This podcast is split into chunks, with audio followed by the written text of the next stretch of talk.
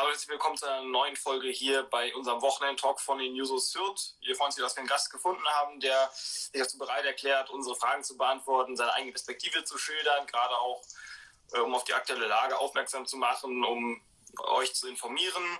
Ich bin Lennart Tensen von den Jusos Fürth, wie immer, und ich würde einfach mal unseren Gast abgeben.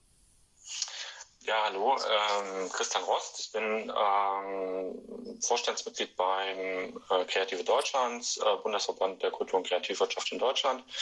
Das ist ein Dachverband quasi von, von äh, bottom-up organisierten Netzwerken der Kultur- und Kreativwirtschaft. Also wir repräsentieren ähm, circa zweieinhalb, dreitausend Unternehmen in ganz Deutschland und ähm, haben natürlich gerade alle Hände voll zu tun mit dem Thema Corona, weil halt die Kultur- und Kreativwirtschaft, ähm, ich kann ja gleich nochmal sagen, was das alles umfasst, ähm, schon sehr, sehr hart getroffen ist von der ganzen Krise und den entsprechenden Folgemaßnahmen. Genau. Ja, dann erzählen Sie einfach mal so allgemein, was, was, ist, was ist Ihre Aufgabe, was machen Sie als Dachverband, was umfasst das alles? Also grundsätzlich ähm, die Kultur- und Kreativwirtschaft ähm, ist ja eine, äh, ein Wirtschaftszweig in Deutschland, der nicht ganz unbedeutend ist. Also der umfasst halt, ähm, das irritiert immer mal so, dass äh, zwölf Teilbereiche oder elf Teilbereiche, also von der darstellenden Bildendkunst über die Musik, äh, das sind so die künstlerischen Disziplinen, aber dann kommt natürlich schnell noch das Design, dann kommt der Literaturmarkt, äh, der Pressemarkt, äh, der Rundfunk, äh, wohlgemerkt nicht der, der WDR, sondern halt wirklich die mhm. privatwirtschaftlichen Rundfunkanstalten äh, und ähm, Software Games gehört dazu. Ähm, die Werbung gehört natürlich dazu, die Architektur, also elf Bereiche, die allesamt eigentlich verbunden sind durch so einen ja, schöpferischen Akt, der bei allem sozusagen am Anfang steht. Also bei jeder Contentproduktion, bei jeder äh, Geschichte, die geschrieben wird, bei jedem Buch, was gedruckt wird, bei jedem Foto, was gemacht wird, steht erstmal eine Idee und ähm, irgendwas dahinter. Und das, was ganz wichtig ist, was auch immer verwechselt wird, das habe ich das mit dem WDR erzählt, ist, dass das der privatwirtschaftliche Teil des äh, Kultursektors ist. Also wir haben natürlich ganz klassisch die öffentlich-rechtlichen Rundfunkanstalten, wir haben Opern, wir haben äh, staatlich getragene Theater, die zählen da gar nicht mit rein. Und ähm, genauso zählen auch die soziokulturellen Einrichtungen, alles, was so als Verein organisiert zählt das eigentlich nicht mit rein. Und ähm, das, die Herausforderung, das Besondere ist, dass die Branche sehr kleinteilig strukturiert ist. Also wir haben ganz, ganz viele Solo-Selbstständige, Kleinstunternehmen, kleine Unternehmen, kaum große Player in Deutschland. Ähm, und das bedeutet, dass ähm, die ja, Interessenvertretung gar nicht so organisiert ist wie bei der Automobilbranche zum Beispiel, wo man äh, quasi vier Großkonzerne hat in äh, Deutschland, ähm, die natürlich sich ganz anders äh, verbinden können, auch eine ganz andere finanzielle Macht haben in dem Zusammenhang und äh, ganz anders auf Politik einwirken, ähnlich die Energiewirtschaft oder die, der Maschinenbau. Kultur- und Kreativwirtschaft organisiert sich halt sehr stark von unten. Mhm. Und ähm, deshalb äh, ist auch dieser, dieser äh, Bundesverband irgendwann äh, entstanden. Also wir sind komplett ehrenamtlich organisiert. Wir haben ein Jahresbudget von, weiß ich nicht, 5000 Euro äh, und versuchen da trotzdem möglichst viel zu machen und erreichen, glaube ich, auch relativ viel. Genau. Ja. Dann haben wir eine Nachfrage direkt bei den Kommentaren, was genau der vokalpraktische Markt ist. Der was? Vokalpraktischer Markt. Was ist ein vokalpraktischer Markt? Da muss ich zurückfragen. Ähm, vielleicht kann das äh, Drakon mal kurz äh, erläutern. Ja, dann hat er vielleicht einfach äh, sich irgendwie verhört. Ähm, ich es hört auf jeden Fall auch relativ anstrengend an, wenn man gerade die vielen äh, kleineren und ähm, Solo äh, Menschen da unterstützen muss. Ist das wirklich auch sehr anstrengend, auch irgendwie Kompromisse zu finden oder sich quasi jetzt eine Branche zu unterstützen, wo es die wirklich so kleinschrittig ist, wo man so viele verschiedene Interessen unter einen Hut zu, äh, bekommen muss? Hm. Das ist sehr anstrengend. Also äh, in der Regel sind unsere Mitglieder beim, beim äh, Bundesverband halt organisiert über äh, lokale, regionale Strukturen. Mhm. Also wir haben städtische Verbände, wir haben Landesverbände, äh, die, die sich organisieren und ähm, das, das ist, glaube ich, wirklich, also ich hatte es gesagt, in der Regel sind es alles Unternehmen, die sich selber irgendwie neben ihrer normalen Tätigkeit dann noch, äh, sage ich mal, darum kümmern, äh, die Interessen dieser, dieser Unternehmen dann auch auf Bundesebene zu transportieren. Und Ähm, ich habe dir auch gerade nochmal die Zahlen aufgemacht vom letzten Monitoring. Also wir reden hier von, von keiner unwichtigen äh, Branche. Es sind halt äh, ca. 260.000 Unternehmen. Ähm, wir haben äh, 140 äh, Milliarden Euro, nee Quatsch, Moment, 174 äh, Milliarden Euro Umsatz. Ähm, sozusagen, das sind alles die Zahlen von 2019, also noch vor Corona, das muss man ganz deutlich dazu sagen. Und ähm, also über eine Million Erwerbstätige und damit schlagen wir halt zum Beispiel auch den Maschinenbau als Arbeitsmarkt politisch total spannend. Aber es, die, die Branche tickt anders und wir merken halt, dass Verwaltung und Politik da ganz schlecht mit umgehen kann. Und äh, dafür gibt es uns, um halt zu erklären, wie funktionieren Solo-Selbstständige, wie funktionieren Kleinstunternehmen, wie funktioniert Content-getriebene Ökonomie sozusagen und ähm, was bringt das ja, ähm, eigentlich müsste man da nur mal über einen großen Teich in die USA gucken, was passiert ist mit den großen Industriestädten. Ähm, ich sag mal, NRW hat das ja ganz gut ähm, auch äh, hinbekommen in Teilen, aber äh, das ist noch nicht ausgestanden. Die ganze Strukturwandel- und Transformationsdebatte geht ja weiter und wir sehen halt in der Kultur- und Kreativwirtschaft halt wirklich eine Zukunftsbranche, weil sie halt ganz viele, also ich sag mal, so, so eine kleine Werbeagentur oder äh, ein Grafiker oder eine Grafikerin, die müssen sich halt jeden Tag bei jedem Kunden neu erfinden. Also sie sind halt total innovativ. Die müssen immer wieder neue Produkte auf den Markt bringen und äh, immer wieder irgendwie äh, ja, innovieren, ne? was bei so klassischen Branchen eigentlich nicht der Fall ist. Und da sehen wir auch eine Riesenchance, sozusagen das zu kombinieren. Allerdings macht uns Corona da gerade einen, einen, deutlichen Strich durch die Rechnung und wir merken halt wieder, ähm, sowohl äh, was uns als Vertreterin der Branche betrifft, als auch äh, das Thema insgesamt, das fällt halt irgendwie unter den Tisch. Also wir, wir sitzen da auch bei den Bundesberatungen immer am Katzentisch sozusagen. Ähm, es gibt kein Referat im Wirtschaftsministerium, was sich für uns zuständig fühlt, ähm, mit, mit dem wir irgendwie ins Gespräch gehen können. Es gibt dann große Runden, wo dann 100 Verbandsvertreter dabei sitzen. Da dürfen wir dann auch mal mitreden, aber ansonsten kommen wir da eigentlich nicht vor, obwohl, wie gesagt, die Zahlen für sich sprechen und eigentlich das Innovationspotenzial für sich spricht. Und das ist so ein bisschen schade. Nichtsdestotrotz machen wir natürlich trotzdem was. Und wir haben halt auch mal eine Umfrage gemacht, einfach unter, also wir haben dann auch 6000 äh, Unternehmen erreicht, äh, der Kultur- und Kreativwirtschaft, und äh, haben mal gefragt, wie war denn für euch das Jahr 2020? Und das ist halt schon ein ganz schönes Debakel. Also ähm, ihr kennt das ja alle, also die äh, Veranstaltung oder die, die Veranstaltung Auftrittsmöglichkeiten gibt es gerade gar nicht. Ähm, alles hat zu. Ähm, jetzt mit der Bundesnotbremse, die, die auch notwendig ist, das äh, muss man, glaube ich, nicht in Frage stellen, obwohl da sich auch äh, andere Verbandskollegen äh, eine andere Meinung haben, würde ich das jetzt mal so sagen. Ähm, ähm, äh, das wirkt sich natürlich massiv aus und ähm, man merkt auch wieder, dass Kultur nicht zur Grundversorgung gehört, auch äh, kreatives Schaffen nicht zur Grundversorgung gehört. Also zumindest, sage ich mal, mental. Ne? Also ich sehe das natürlich ganz anders. Aber ähm, äh, das ist halt so ein bisschen der Punkt. Also wir, wir haben über 80 Prozent der Befragten geben halt hier zum Beispiel an, dass sie halt negative oder stark negative Auswirkungen haben. Über äh, fast 50 Prozent geben an, dass sie einen Umsatzverlust und Umsatzeinbußen in 2020 von 70 Prozent gehabt haben. Und das ist natürlich äh, gravierend. Ne? Und wie genau bekommt man jetzt diese Fakten, die erschreckenden Fakten jetzt auch an die Politik oder inwiefern hat man jetzt auch Einflussmöglichkeiten als, als Verband?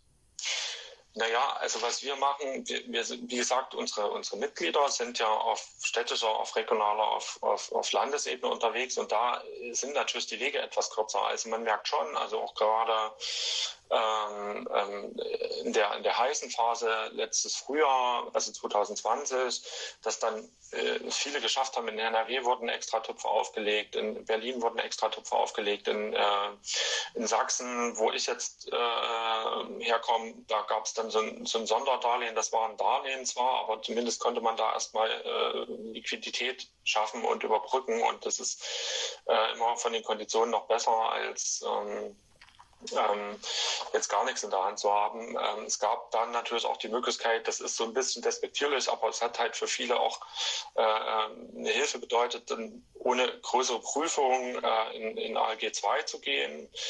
Mhm. Ähm, dass das dann bürokratischerweise nie so richtig funktioniert hat, äh, haben wir dann auch zurückgemeldet bekommen. Und wir haben halt auch immer versucht, diese Stellschrauben bei den Überbrückungshilfen zu drehen. Das heißt, wir haben da schon versucht, auch über Landesverwaltung, Landespolitik zu gehen, dass die das mit äh, nach Berlin nehmen.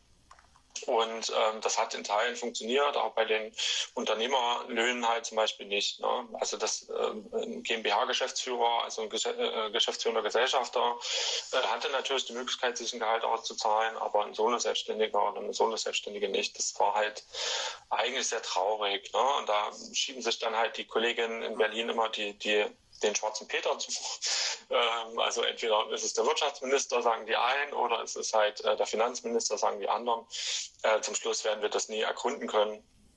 Äh, warum das dann so war und dass jetzt sozusagen die, die Masse, also dass bei diesen Wirtschaftshilfen eigentlich die Kultur- und Kreativwirtschaft eine untergeordnete Rolle spielt und dass das alles über das Kultusministerium oder das, das äh, BKM äh, ausgezahlt wird, über die Neustarthilfen, das zeigt eigentlich auch, dass wir, dass die Relevanz dieser Branche für den Wirtschaftsstandort Deutschland noch lange nicht, nicht angekommen ist. Wir hatten Gespräche zum Beispiel mit dem äh, wirtschaftspolitischen Sprecher der SPD-Fraktion, äh, mit, mit Herrn äh, Westphal, ähm, der dann natürlich auch in Frage gestellt hat, ähm, ob man das so fördern kann, ob, ob, nicht Automobil oder andere Leitbranchen wichtiger sind. Das sind halt eigentlich auch Diskussionen, die wir vor zehn Jahren geführt haben.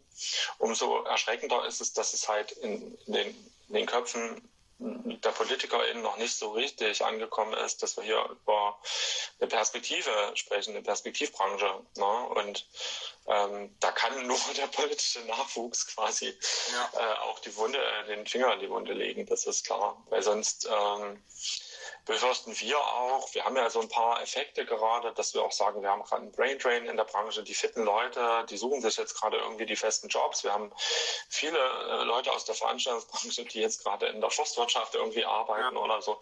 Das ist total schade, weil das sind natürlich die, die äh, sagen wir, Micro-Startups von morgen äh, die ist jetzt gerade hier komplett ausbremse. Es gibt gerade überhaupt keine Bereitschaft mehr in den Bereichen zu gründen. Die Leute, die aus der Hochschule kommen, sagen, eigentlich haben wir, wollen wir das nicht. Ähm, wieso? Ich kann ja eh kein Geld verdienen.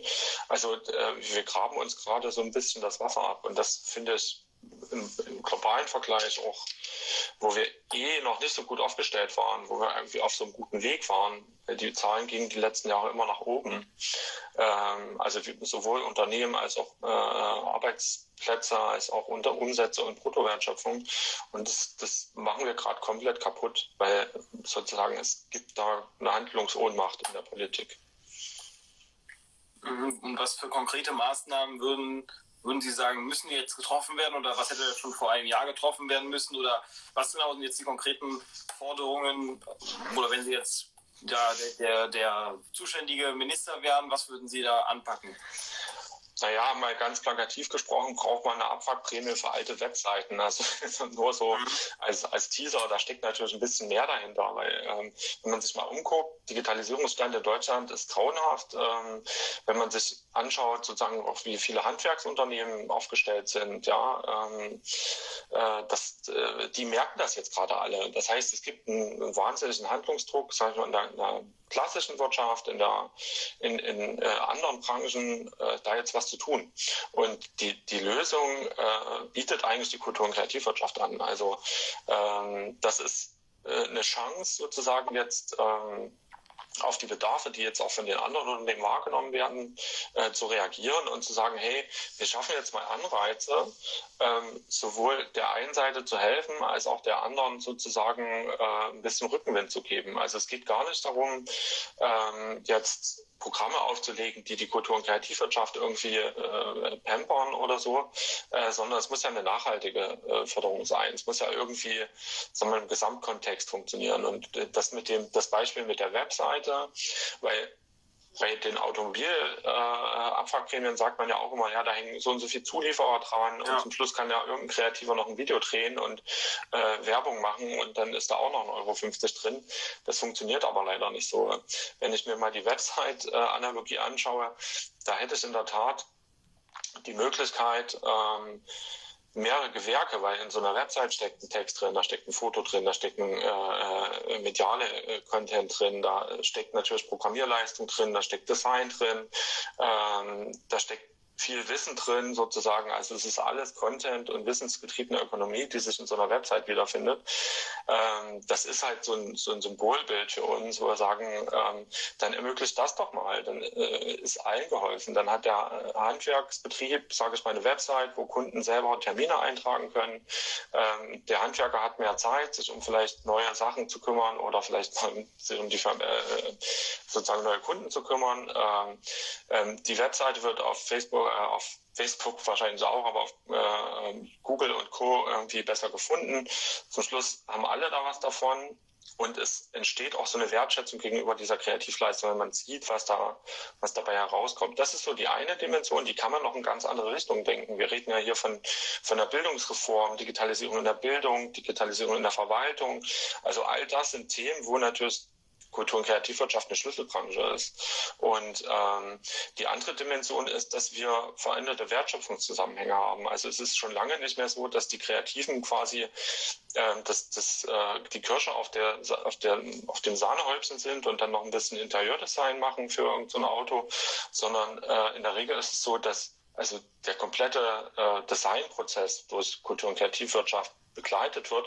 Und wir haben ein Phänomen, was wir feststellen, dass äh, Kreativschaffende immer mehr zu Produzentinnen werden. Das heißt, der Designer oder die Designerin entwickelt äh, sozusagen äh, ein Produkt oder eine Dienstleistung oder eine App oder was auch immer und äh, äh kauft sich Leistung ein, bis das Produkt sozusagen in der Marktreife ist und verkauft werden kann, organisiert dann auch den Vertrieb.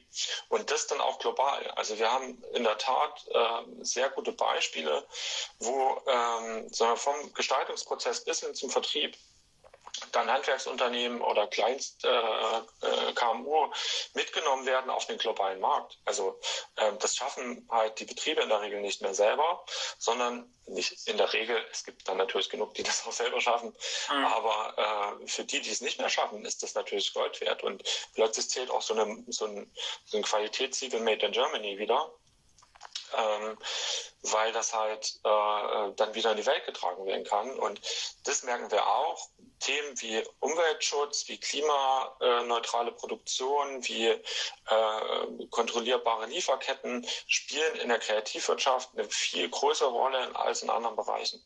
Also es wird hier fast ich würde mal sagen, äh, zumindest immer mitgedacht. Ähm, und das ist natürlich eine, eine, total wichtige Sache, ne? weil das ist dann auch wieder so ein Impuls, äh, wenn, wenn man sieht, auch im klassischen Bereich, äh, dass das funktioniert, dass da Leute irgendwie, sag ich mal, wichtige Dinge beachten bei Produktion von Produkten äh, und ähm, und dass sie trotzdem Geld verdienen und das nicht schlecht und trotzdem irgendwie 10, 15, 20 Mitarbeiterinnen haben, ähm, dann, dann ist das ein Signal auch an andere Branchen, dass man es vielleicht doch mal anders probiert. Ja. Ähm, wäre es auch möglich, also gerade jetzt, was jetzt die Angebote angehen würde an, an solche Hand Handwerksunternehmen, haben Sie eben angesprochen, könnte man nicht äh, aus eigener Faust her irgendein Register erschaffen, ähm, den dann entsprechend bewerben und dann sagen, hier und hier und hier findet ihr die und die und die Unternehmen, äh, Selbstständigen, die euch da bei eurem Problem weiterhelfen können. Also es gibt ein paar Bundesländer, das ist ja immer, äh, da komme ich wieder äh, zu meinem Anfangsstatement zurück. Wir haben halt eine sehr kleinteilige Branche, die sich äh, auch lobbyseitig nicht so gut organisieren kann. Ja. Und ähm, die, die Herausforderung ist, dass die Verwaltung auch wirklich diese Bedarfe erkennt. Es gibt Bundesländer, es gibt Kommunen, die haben das verstanden, äh, die unterstützen da, die bauen selbst organisierte Strukturen auf äh, oder, oder finanzieren die mit. Äh, da gibt es Beratungsangebote wie auch Kreativschaffende, weil wir haben hier noch eine andere Dimension, auf die kann ich vielleicht nachher nochmal eingehen. Ähm, besser ihre Märkte finden und besser ähm, einfach auch ja, ihre Kunden finden und äh, aus diesem ganzen kreativen Prozess auch Produkte und Dienstleistungen schaffen. Ähm, es gibt Weiterbildungsangebote, wie Vertrieb organisiert werden kann, wie Marketing organisiert werden kann. Diese Branchen ticken halt auch anders, ne? auch in der Verwertung. Wenn man im mhm. Musikbereich sich anschaut, ähm, da hat sich so viel geändert. Das ist aber auch wieder so, eine, so ein Phänomen, dass sozusagen gerade im, im Bereich Presse und Musik ähm, ähm, ja, die Digitalisierung schon vor 10, 15 Jahren stattgefunden hat ähm, und, und da auch wieder ganz viel Erfahrung schon gesammelt wurden, wie man sozusagen damit umgehen kann. Ähm, das heißt, so ein Portal gibt es in verschiedenen mhm. Bundesländern, ähm, je nachdem, wie gut man das macht. Ne? Also äh, funktioniert das oder funktioniert das nicht. Ähm, aber es gibt jetzt, glaube ich, weil zum Schluss äh, gibt es natürlich auch Google und andere Suchmaschinen ähm, und ob das dann noch so ein Branchenportal äh, leistet. Die Herausforderung ist eher, dass es zu wenig äh, UbersetzerInnen gibt. Das heißt, wenn ich jetzt sage, das ist halt wieder auch der Punkt, ne? wenn ich als Handwerksunternehmen sage, ich bleibe mal bei dem Beispiel, es gibt ja. noch ganz viele andere Beispiele, aber da kann man sich ja auch mal was drunter vorstellen, ähm, wenn ich als Handwerksunternehmen sage, ich brauche jetzt eine neue Website, weil meine hat mal irgendwie mein Neffe äh, 1998 programmiert ähm, und irgendwie stürzt sie sowieso immer ab, ähm, dann wüsste ich ja gar nicht, wen ich ansprechen soll. Ja. Dann gehe ich vielleicht zu einer Werbeagentur und dann sagen die, die machen das und dann, also, ähm, also einfach mal ein Verständnis dafür auch zu schaffen, ähm, ähm, was, also eine Orientierung zu geben, eine Übersetzungsleistung zu schaffen, sozusagen, was, ähm, was man da eigentlich nachfragen muss. Na, auf der einen Seite müssen die Kreativschaffenden lernen, in der Tat das besser zu erklären, zu vermitteln. Das ist eine große Aufgabe, der widmen wir uns ein Stück weit auch. Und auf der anderen Seite müssen die anderen auch lernen, sozusagen, ähm, was sie da eigentlich suchen müssen und äh, wie sie dann das finden, was sie eigentlich brauchen. Ne? Also wir machen ähm, zum Beispiel, also ich arbeite ja auch noch in einem anderen Projekt und wir haben so Cross-Innovationswerkstätten gemacht mit dem Handwerk oder mit dem Tourismus und ähm, in der Tat kommen dann Leute und sagen, ja, wir brauchen irgendwie einen neuen Flyer, den wollen wir gestalten lassen.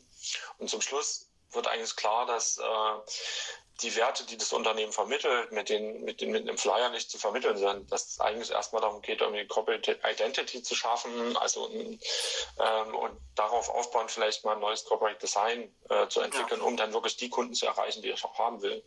Das ist jetzt ein Beispiel von vielen. Ne? Wir haben über, also Musikmarkt funktioniert ganz anders, Markt für darstellende mhm. Kunst funktioniert ganz anders. Da müssten wir jetzt äh, anderweitig ins Detail gehen.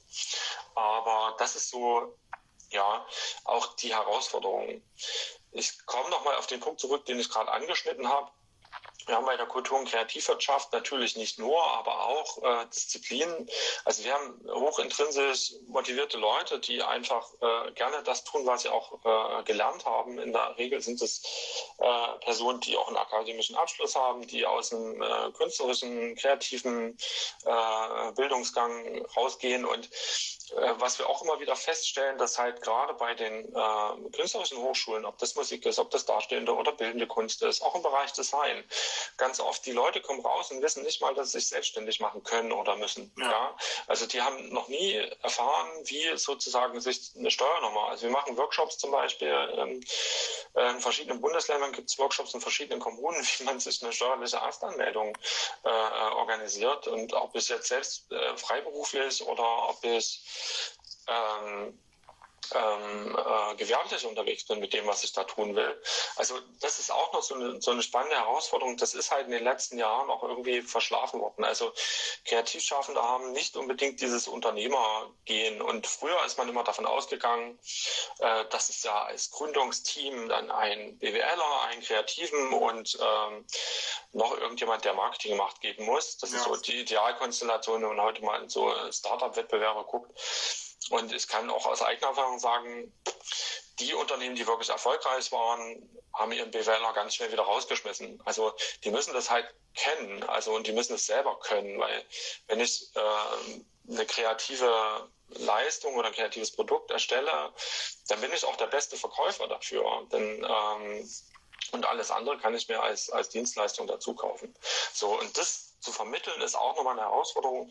Und der widmen wir uns oder unsere Mitgliedsverbände eigentlich sehr stark, indem wir halt den Austausch schaffen. Das ist auch immer ein sehr gutes Instrument, wo man einfach Leute zusammenbringt, die voneinander lernen.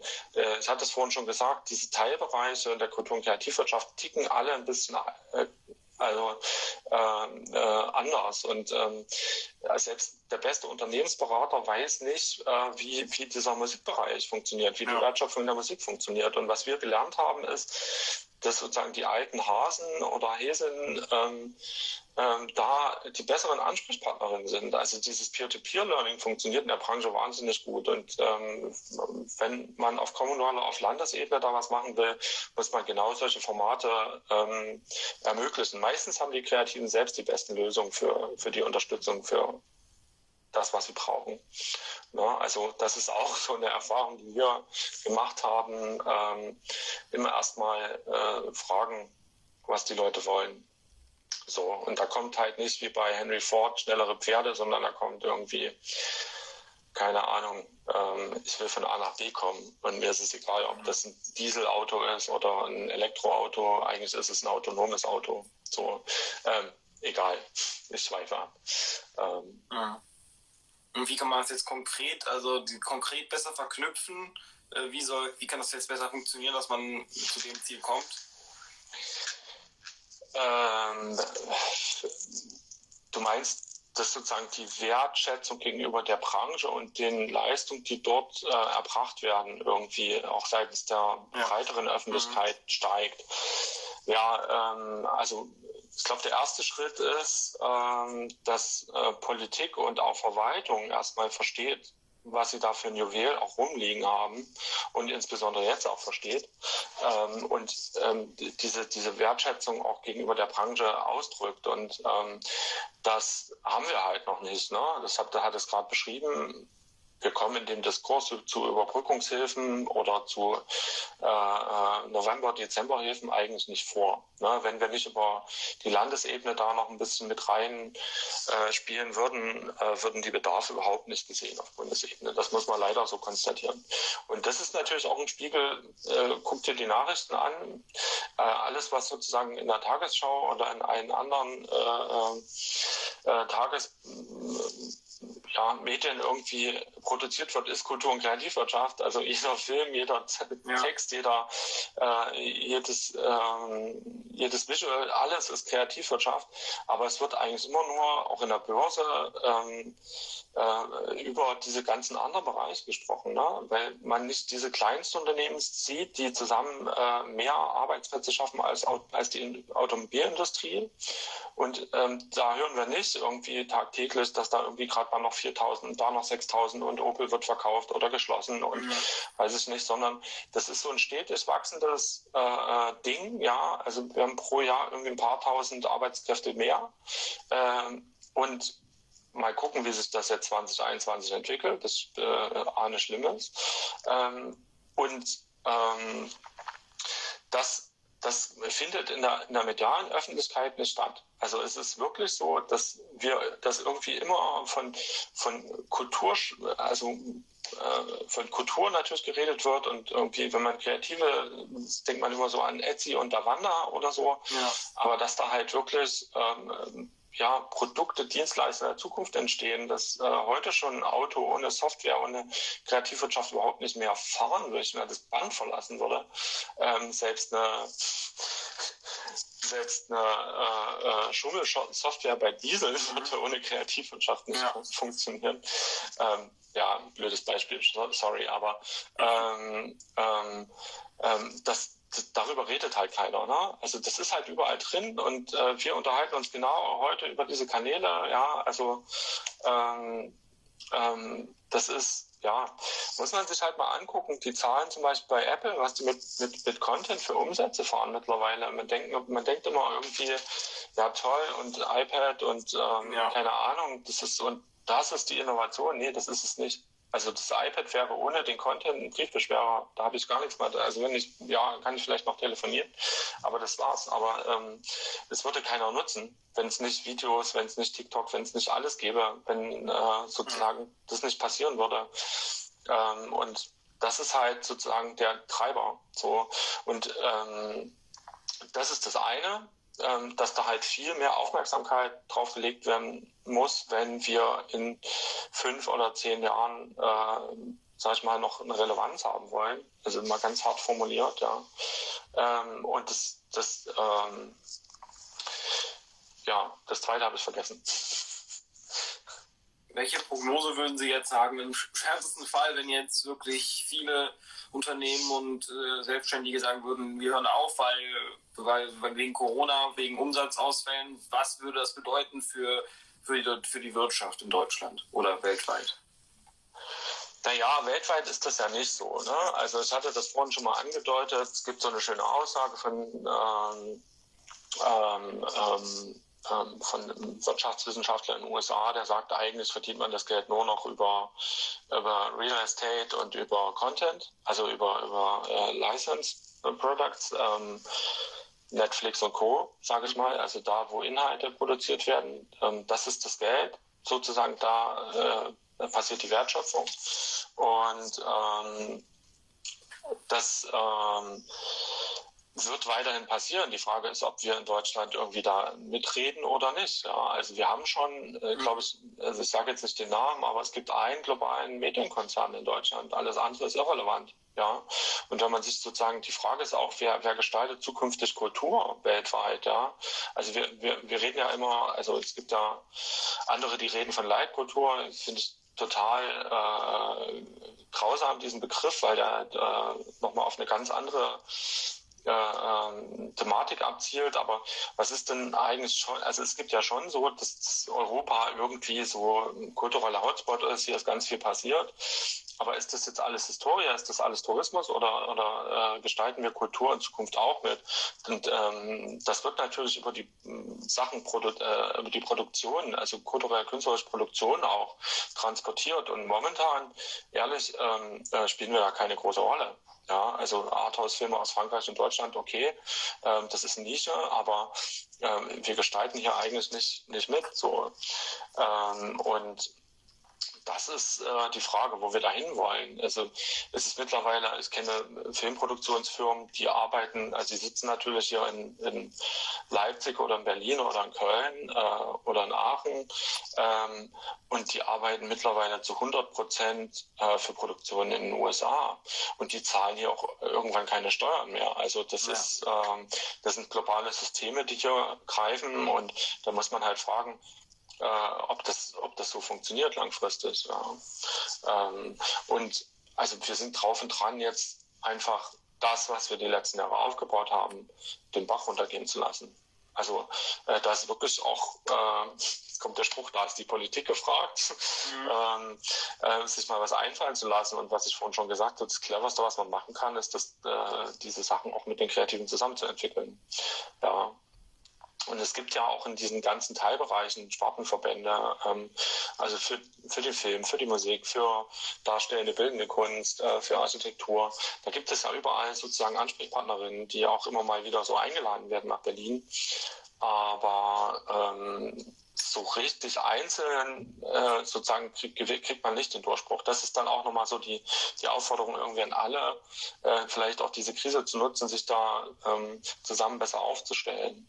So, das, was man in der Krise 2008, 2009 gemerkt hat, vielleicht nochmal so als, als ähm, positiver Effekt, ist, dass ähm, gerade dadurch, dass Kultur- und Kreativwirtschaft sehr kleinteilig ist, äh, natürlich auch eine gewisse Resilienz besteht. Das heißt, dass Leute sich neu erfinden, dass Leute andere Wege gehen. Ich hatte es schon gesagt, es gibt einen Brain Drain, den stellen wir jetzt schon fest.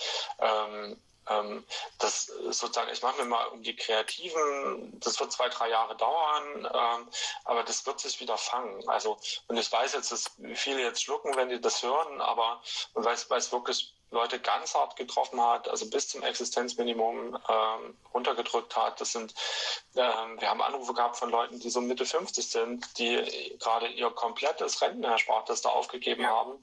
Ähm, das ist hart, ja. Also da müssen wir auch, das ist dann noch diese andere Dimension.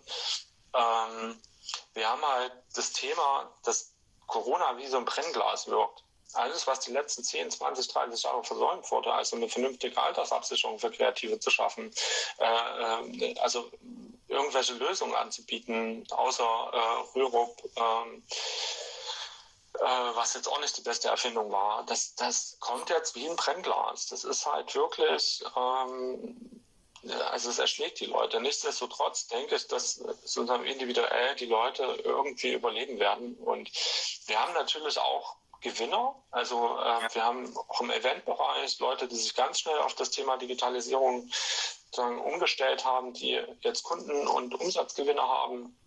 Wir haben natürlich im Filmbereich Leute, die davon profitieren, im Softwarebereich, also die Digitalisierung. Wir merken aber auch gerade bei denen, dass alle anderen Unternehmen also ähm, auch ein bisschen ihr Geld zusammenhalten, ne? weil man auch nicht genau weiß, wie lange geht das jetzt noch. Momentan sieht es ja ganz aktuell akut ganz schlimm aus, aber irgendwie gibt es so eine Prognose, dass man vielleicht mal in einem halben, dreiviertel Jahr irgendwie einen Normalzustand hat äh, wieder oder äh, mal wieder durchatmen kann, im wahrsten Sinne des Wortes. Und ähm, das ist, äh, ja, also mal gucken. Ne? Ähm, das wird sicher auch noch so einen Nachlaufeffekt haben. Im Musikbereich zum Beispiel hat es einen Nachlaufeffekt. Alle, die bei der GEMA sind, die Ausschüttung fehlen dann erst 22, 23 von diesen Jahren jetzt äh, ähm, losgehen. Sozusagen. Ja. Mit Auftritten, mit, mit ja. äh, Verkauf, mit etc. Gibt es auch Angebote irgendwie vom Verband, ähm, um eben noch diesen Digitalisierungsprozess zu, äh, zu, zu, beschleunigen, zu unterstützen für vielleicht Menschen, die sich vielleicht nicht so gut damit auskennen oder vielleicht auch dort sich weiterentwickeln wollen, um eben dann auch während Corona ähm, ja, aktiv zu bleiben, attraktiv zu bleiben? Ähm, naja, also im Prinzip brauchen wir ein Konjunkturprogramm. Ja, also es braucht im Prinzip was äh, nach der Krise, also diese Überbrückungshilfen. Wie gesagt, die funktionieren mehr schlecht als recht. Wir haben äh, in verschiedenen Bereichen äh, so teilmarktspezifische Umsätze, die halt zum Beispiel nur im Sommer generiert werden oder nur in, in, in Teilen des Jahres. Und wenn ich dann auf meinen Novemberumsatz von 2019 gucken muss, ähm, da ist da halt nicht viel. Wenn ich über äh, Festivals zum Beispiel mein Geld verdiene, dann habe ich im November keine Festivals so. Und die sind mir aber in 2020 auch weggefallen und äh, 2021 genauso. Und dann habe ich natürlich das Thema, dass im Oktober, äh, November, Dezember, dass ich die Umsätze halt im Vorjahr nicht hatte in den zwei Monaten, dann nützt mir das auch nichts. Und ähm, also wir merken auch bei diesen, äh, es gab ja so ein paar kleine äh, Anfragen auch im, im, im, äh, an die Bundesregierung, wie sich das sozusagen verhält, also welche Branchen, welche ähm, Mittel abgerufen haben. Und da haben wir ganz klar gesehen, dass die Kultur- und Kreativwirtschaft, die, also bei der ersten Überbrückungshilfe 1 war das noch ganz okay. Ähm, und dann ging das sukzessive zurück.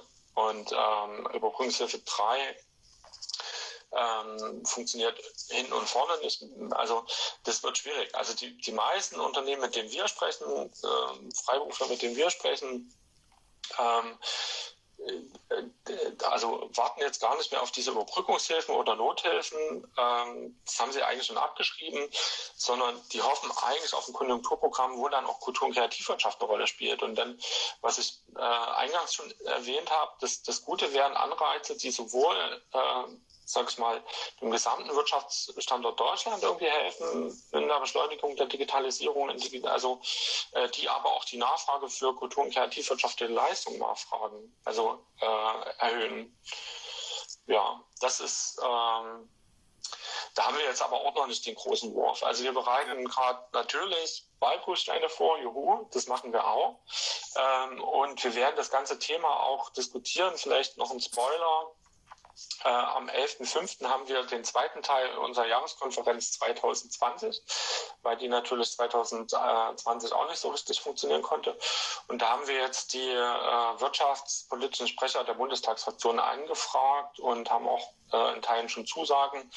Ähm, also da werden wir so eine Podiumsdiskussion haben, wo wir einfach nochmal auch im Vorfeld eine Runde haben mit Kreativschaffenden, die dann nochmal aus ihrer Perspektive, weil ich bin zum Schluss auch nur äh, Multiplikator, mhm. äh, aus ihrer Perspektive berichten. Also da lohnt es sich vielleicht nochmal reinzuschauen. Das Ganze als ein hybrides Format äh, äh, aus Hannover. Ähm, das wird sicher auch mal interessant, weil da gehen wir eigentlich in diese Diskussion. Ne? Was müsste jetzt passieren? Also wir, wie gesagt, wir haben da jetzt auch nicht den, den Stein der Weisen schon gefunden. Wir überlegen halt und gucken. Wir haben so einen Zehn-Punkte-Plan entwickelt, ähm, äh, wo die Themen halt wirklich aufgegriffen werden. Digitalisierung, Bildungssystem, äh, Abfragprämie für alte Websites, ähm, aber auch so Themen wie so Not Notfallplan Musik, ja, weil die Musikbranche ist halt massiv betroffen. So. Exportförderung. Ein internationaler Markt. Äh, äh, Eintritt findet ja gerade gar nicht statt. Also egal, ob es jetzt Messen sind, die äh, auf unbestimmte Zeit abgesagt wurden oder andere Formate, man kann auch nicht reisen. Ähm, und ja, also muss man mal schauen. Also da braucht es ein Bündel an Maßnahmen, wie gesagt, der sich nicht nur an die Kultur- und Kreativwirtschaft richtet, aber auch, und das ist das, was wir wollen, wir wollen halt Programme, die auch für die Kultur- und Kreativwirtschaft zugänglich sind. So, und das ist mitnichten der Fall aktuell. Wenn man sich zum Beispiel das Bundesmesseprogramm und Messeförderprogramm anschaut, gibt es kaum, gibt es im Kreativbereich keine Messen. So, ne? mhm. die da gelistet sind, die gefördert werden können was kann ich jetzt, das ist natürlich auch wichtig immer für die Zuhörerinnen und Zuhörer, was kann ich jetzt als konkreter, als konkrete Einzelperson machen, damit, damit es halt hier mit der Branche wieder besser geht, damit es der Branche wieder aufgeht. Also ähm, Politik immer schön und gut, dass die was tun kann, aber was kann ich jetzt als Privatperson machen, um der Branche weiterzuhelfen? Ähm also als, als äh, also wenn ich, äh, wenn ich wenn ich eine Kreative wäre oder ein Kreativer, dann äh, fände ich es halt total gut, ähm, ähm, äh, wo ich immer sage, vernetzt euch. Also man erhebt äh, vor Ort, lokal, äh, regional die Stimme, fordert sozusagen eure Rechte ein, kontaktiert uns, äh, wir unterstützen äh, natürlich auch, wenn ihr mal einen Verein gründen wollt oder so, äh, um einfach eure Interessen wahrzunehmen. Das ist so der erste Schritt. Das kann man äh, auch in Hürth machen, das kann man auch irgendwie in, in kleineren Städten machen. Äh, kommt an den, also äh, macht was. Was wir auch merken, das sind so positive Signale. Ne? Also, dass die Bereitschaft zur Kooperation halt in der Krise relativ groß sind, weil wenn es vielen schlecht geht, dann äh, hat man irgendwie auch ja, äh, meine Motivation, mal neue Sachen auszuprobieren, mit neuen äh, KooperationspartnerInnen neue Wege zu gehen. Und das ist auch so ein, so ein Anreiz. Also äh, bleibt nicht stehen. Also macht irgendwie weiter und guckt, dass er irgendwie neue Ideen auf den Weg bringt und euch neu erfindet. Mhm. Ähm, also den Kopf hängen lassen, das muss auch mal sein, aber das ist natürlich keine Lösung. So, also da wünsche ich auf, auf der Ebene ganz viel Mut. Für äh, alle anderen ähm, unterstützt es, unterstützt die Aufrufe, unterstützt die Kampagnen, die gerade gehen, äh, unterstützt äh, vor allen Dingen auch diese, diese äh, ganzen äh, Petitionen, die äh, da helfen, natürlich nur, wenn ihr dahinter steht. Es gibt ja auch so ein paar fragliche Sachen, die dann so die Corona-Maßnahmen generell in Frage stellen. Das, das würde ich nicht empfehlen, weil sondern je eher diese, diese dritte Welle oder vierte oder fünfte Welle gebrochen ist und je eher die Zahlen runtergehen, umso eher können auch äh, die Betriebe wieder aufmachen. Ja? Und ähm, das ist das wichtigste Ziel, diese Zahlen runterzubringen. Ähm, das, äh, und da kann man nicht, also ja, ähm, zeigt euch solidarisch. Das ist auf jeden Fall äh, ein ganz wichtiger Punkt. Ja, da gibt's ähm, genau. Guckt mal in den Stream, bezahlt auch gern mal drei Euro, macht irgendwie euch ein Programm, äh, äh, auch zum Samstagabend. Gebt Samstag mal digital aus und setzt nicht nur, setzt euch nicht nur vom Fernseher. Äh, es gibt gerade ganz, ganz viele tolle Sachen, die da draußen rumschwirren. Mhm also mal ähm, ein bisschen allgemeiner zu werden. Was ist so Ihre tägliche Arbeit beim Verband? Also was machen Sie da? Äh, also was ist so Ihre Hauptaufgabe äh, beim äh, Bundesverband? Also ich habe ja schon gesagt, wir machen das alles nebenbei und ehrenamtlich.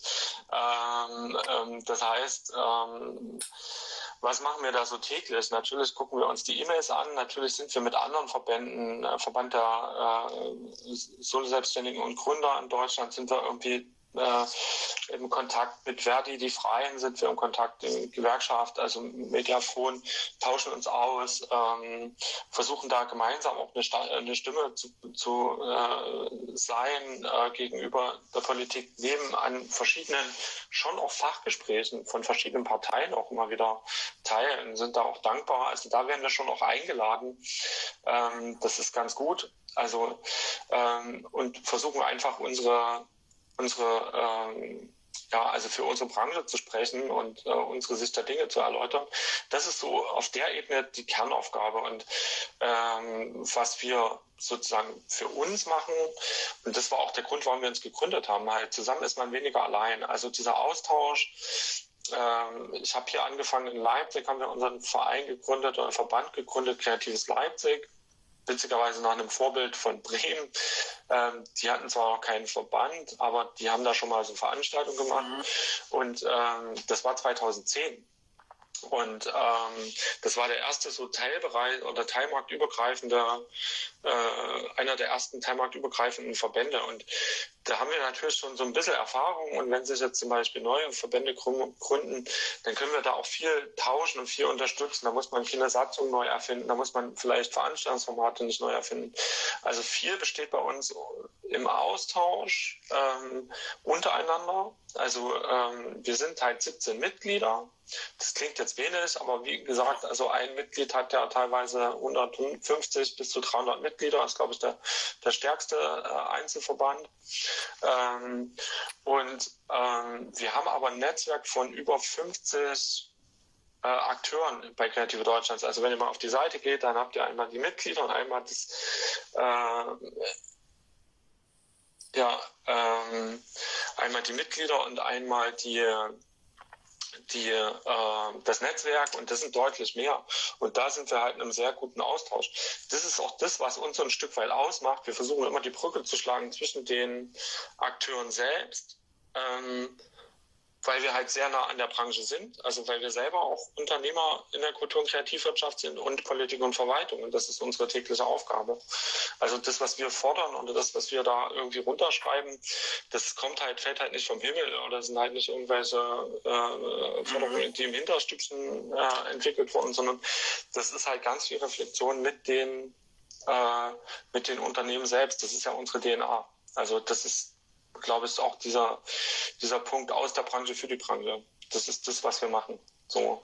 Und ähm, ansonsten, ja, ähm, wir haben zweimal, also wir haben so eine, so eine, so eine äh, Austauschplattform natürlich, ähm, wo wir einfach auch ähm, neue Ideen, neue Projekte entwickeln. Wir machen ab und an mal diese Umfrage jetzt zum Beispiel, äh, auch mit dem äh, Partnernetzwerk äh, Promoting Creative Industries. Das ist das Netzwerk der Fördereinrichtungen äh, hier in Deutschland. Also mit denen sind wir auch sehr eng verbandelt. Ähm, und wir tauschen uns ganz viel aus, halt auch mit diesen anderen äh, teilmarktspezifischen Verbänden, das ist klar.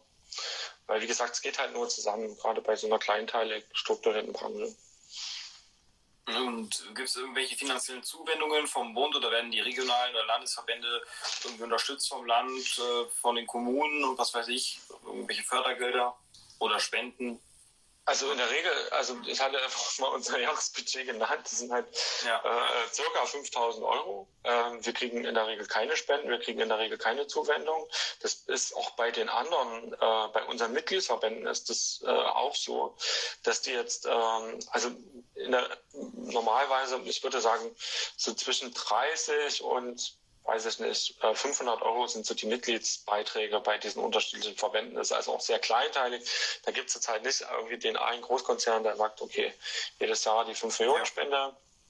Ähm, ähm, also äh, ja, also gerade die, die Struktur ist so, ich hab, bin Unternehmer oder Selbstständiger in der Kreativwirtschaft, dann engagiere ich mich auf meinem städtischen Verband, dann engagiere ich mich noch ein bisschen für meinen Landesverband und dann vielleicht noch ein ganz kleines bisschen für den Bundesverband. Ähm, da gibt es keine Unterstützung. Also wir machen das halt wirklich irgendwie nebenbei. Wir wünschen uns das. Wir sind da auch immer wieder im Gespräch gewesen. Ähm, es gibt ja eine Initiative Kultur- und Kreativwirtschaft der Bundesregierung. Es gibt auch ein Kompetenzamt Kultur- und Kreativwirtschaft des Bundes. Ähm, ähm, aber da, da kommt natürlich nicht viel äh, sag ich mal, in den Ländern, in den Kommunen an. Also das sind so pilothafte Sachen, die machen natürlich auch so ein Bundesmonitoring, was für uns dann äh, wieder ganz äh, wichtig ist, einfach die Zahlen auch in der Hand zu haben, die ich ganz am Anfang mal genannt hatte. Und ähm, ähm, äh, ansonsten ja, fehlt da eigentlich schon Unterstützung. Also es, ja, ja. Ähm, es gibt natürlich einzelne Mitgliedsverbände, die auch Projekte haben, wie hier in Sachsen, aber da, mit so einem Projekt ist immer ein klarer Auftrag verbunden. Also dann muss dafür irgendwas erbracht werden. Das ist jetzt nicht so, dass die Verbände um ihrer Existenz willen gefördert werden. So, ne? Das würden wir uns wünschen. Wir würden uns auch gerne äh, finanzielle Unterstützung seitens des Bundes wünschen, um halt diese ganze Netzwerkarbeit zu leisten, weil wir denken, da könnte deutlich mehr passieren. Da könnte man halt auch Projektentwicklung machen, wie du vorhin gesagt hast, vielleicht mal die Sichtbarkeit äh, erhöhen über so eine Plattform oder so. Ja. Aber da sind wir bisher sozusagen regelmäßig gescheitert. Ja, weil ja, das ist halt auch verwirrend, weil so andere äh, große Interessenvertretungen ähm, von, von äh, anderen Branchen, die, die, die haben ja genug Geld. Jetzt kommen ja. wir mit unserer kleinteiligen Branche und sagen, ja, eigentlich bräuchten wir mal so 10.000 Euro im Jahr, damit wir uns eine 450 Euro Stelle leisten können, die dann ein bisschen Kommunikationsarbeit macht. Da rumpfen dann alle nur mit der Nase. Ähm, ähm, vielleicht sollten wir halt einfach auch ein paar Milliarden fordern pro Jahr, dann funktioniert es vielleicht besser. Da müssen wir vielleicht auch noch ein bisschen lernen. Aber bringt denn die Lobbyarbeit, die auch zum Beispiel, wenn man mal die wirtschaftspolitischen Sprecher einlädt, bringt das denn gar nichts oder hören die gar nicht richtig zu oder wenn, sprechen die nach den Zettel in den Müll mit den Notizen oder ähm, wird man da gar nicht angehört? Also doch, also, ähm, also mittlerweile, also es passiert ja schon was, ne? Man, man äh, auch aufgrund des Drucks von der Straße über so ähm, ähm, ähm diese diese unterschiedlichen Kampagnen, zum Beispiel aus der Eventbranche, Alarmstufe Rot oder so, da, erst dann sind ja diese, diese Programme aufgelegt worden bei Stadtkultur und ähnliches. Ja, ähm, also man merkt schon, dass da was passiert, aber es ist alles so versatz, äh, versatzstückhaft so. Also es, es gibt keine, also ich möchte behaupten, es gibt keine tragende Strategie für die Kultur- und Kreativwirtschaft auf Bundesebene. Ja, es sind so Alibi-Veranstaltungen, wie gesagt, Kompetenz um Kultur- und Kreativwirtschaft, die machen dann ähm, ähm, sicher auch einfach ihre Arbeit und das ist alles sehr plakativ und äh, gibt es mal hier ein Event und da mal ein Online-Thema äh, und dann gibt es mal da irgendwie ein Labor und keine Ahnung, aber es ist, passiert halt nicht so viel. Na? Also dafür ja, fehlt halt die Strategie. So. Und ähm, dafür fehlt halt auch, dass man irgendwie die Akteure vor Ort mitnimmt. So. Das passiert definitiv, definitiv nicht oder nicht ausreichend. So. Und ähm, dass wir aber regelmäßig Termine haben, zum Beispiel dem Bundesministerium, das wäre vor zehn Jahren nicht denkbar gewesen. Also das muss man auch sagen. Ne? Mhm. Also steht der Tropfen für den Stein, das geht voran, äh, wir geben uns Mühe. Ähm, und es ähm, sozusagen verbessert sich sehr langsam. Ne? Ähm, wenn man überlegt, es gab vor zehn, über zehn Jahren gab es auch äh, meine Initiative in der SPD, äh, das Kreativpakt. Da ist nie wieder was gekommen. Die haben teilweise also über, über mehrere Jahre so Hearings gemacht. Das war eine recht gute Arbeit. Da sind Broschüren entstanden.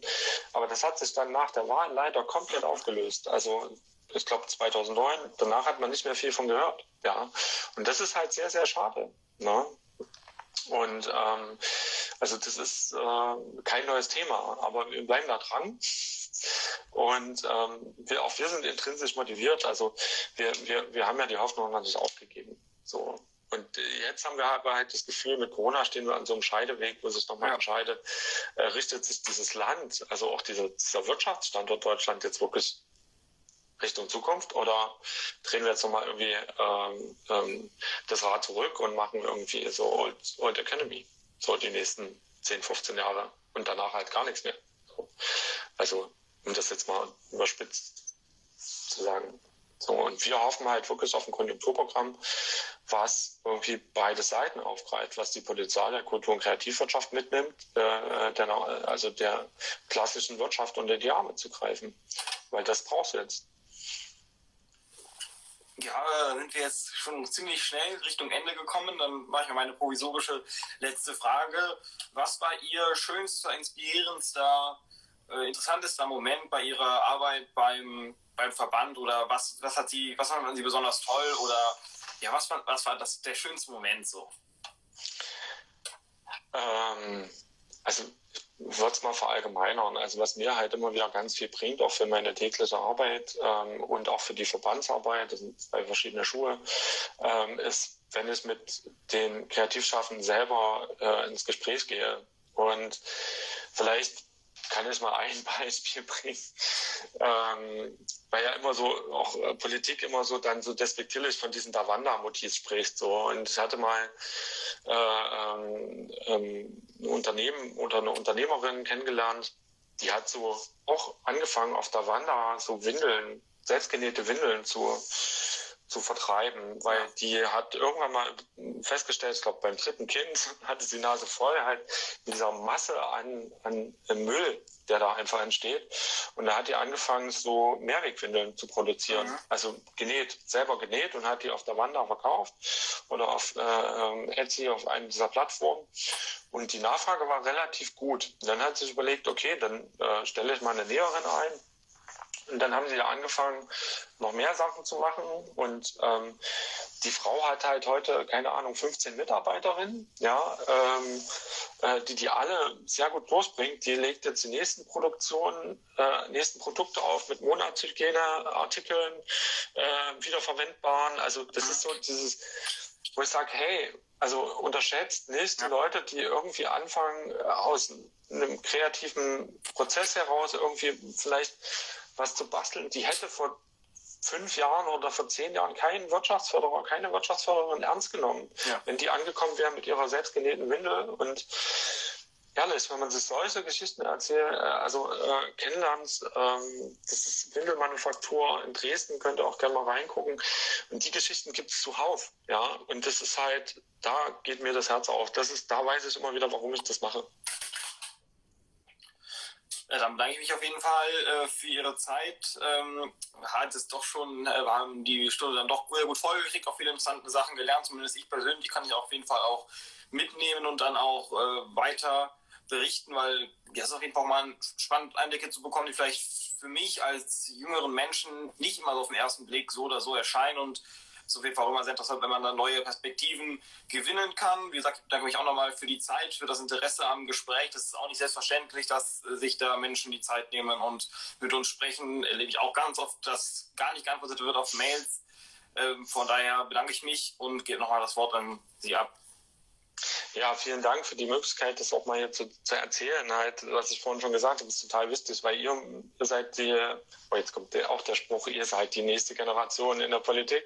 Und wenn, wenn ihr sozusagen diese Themen das aufgreift, weil ihr seid alle, alle schon einen Schritt weiter, auch in diesen ganzen, äh, in diesen Content-getriebenen äh, Ökonomien, ähm, dann weiß ich auch nicht. Also ähm, ihr müsst es reinbringen halt, ne? Deshalb bin ich auch total dankbar, dass ihr uns angefragt habt und wir sind jederzeit gern bereit. Ähm, ihr könnt uns Mails schreiben, ihr könnt uns über Facebook anschreiben, ihr könnt uns äh, äh, irgendwie anderweitig kontaktieren. Ähm, wenn noch Fragen sind, kommt auf uns zu. Also äh, wir machen das gern. Das ist unser Job. Mhm ja, dann nochmal direkt Aufruf an alle Zuschauerinnen oder Zuhörenden im Nachhinein noch, sich auf jeden Fall dann nochmal zu informieren auf Facebook, auf der Webseite, sich zu informieren über die Arbeit bei Fragen, einfach mal nachzuhaken, dann einfach zu unterstützen, haben wir auch besprochen, wie man unterstützen kann als normale Person. Und dann würde ich mich bedanken, ähm, den Zuschauerinnen und Zuschauern bis nächste Woche sagen und Ihnen noch einen schönen Abend wünschen. Ja, danke euch. Also www.kreative-deutschland.de, da findet ihr uns. Na? Ne? Tschüss. Tschüss.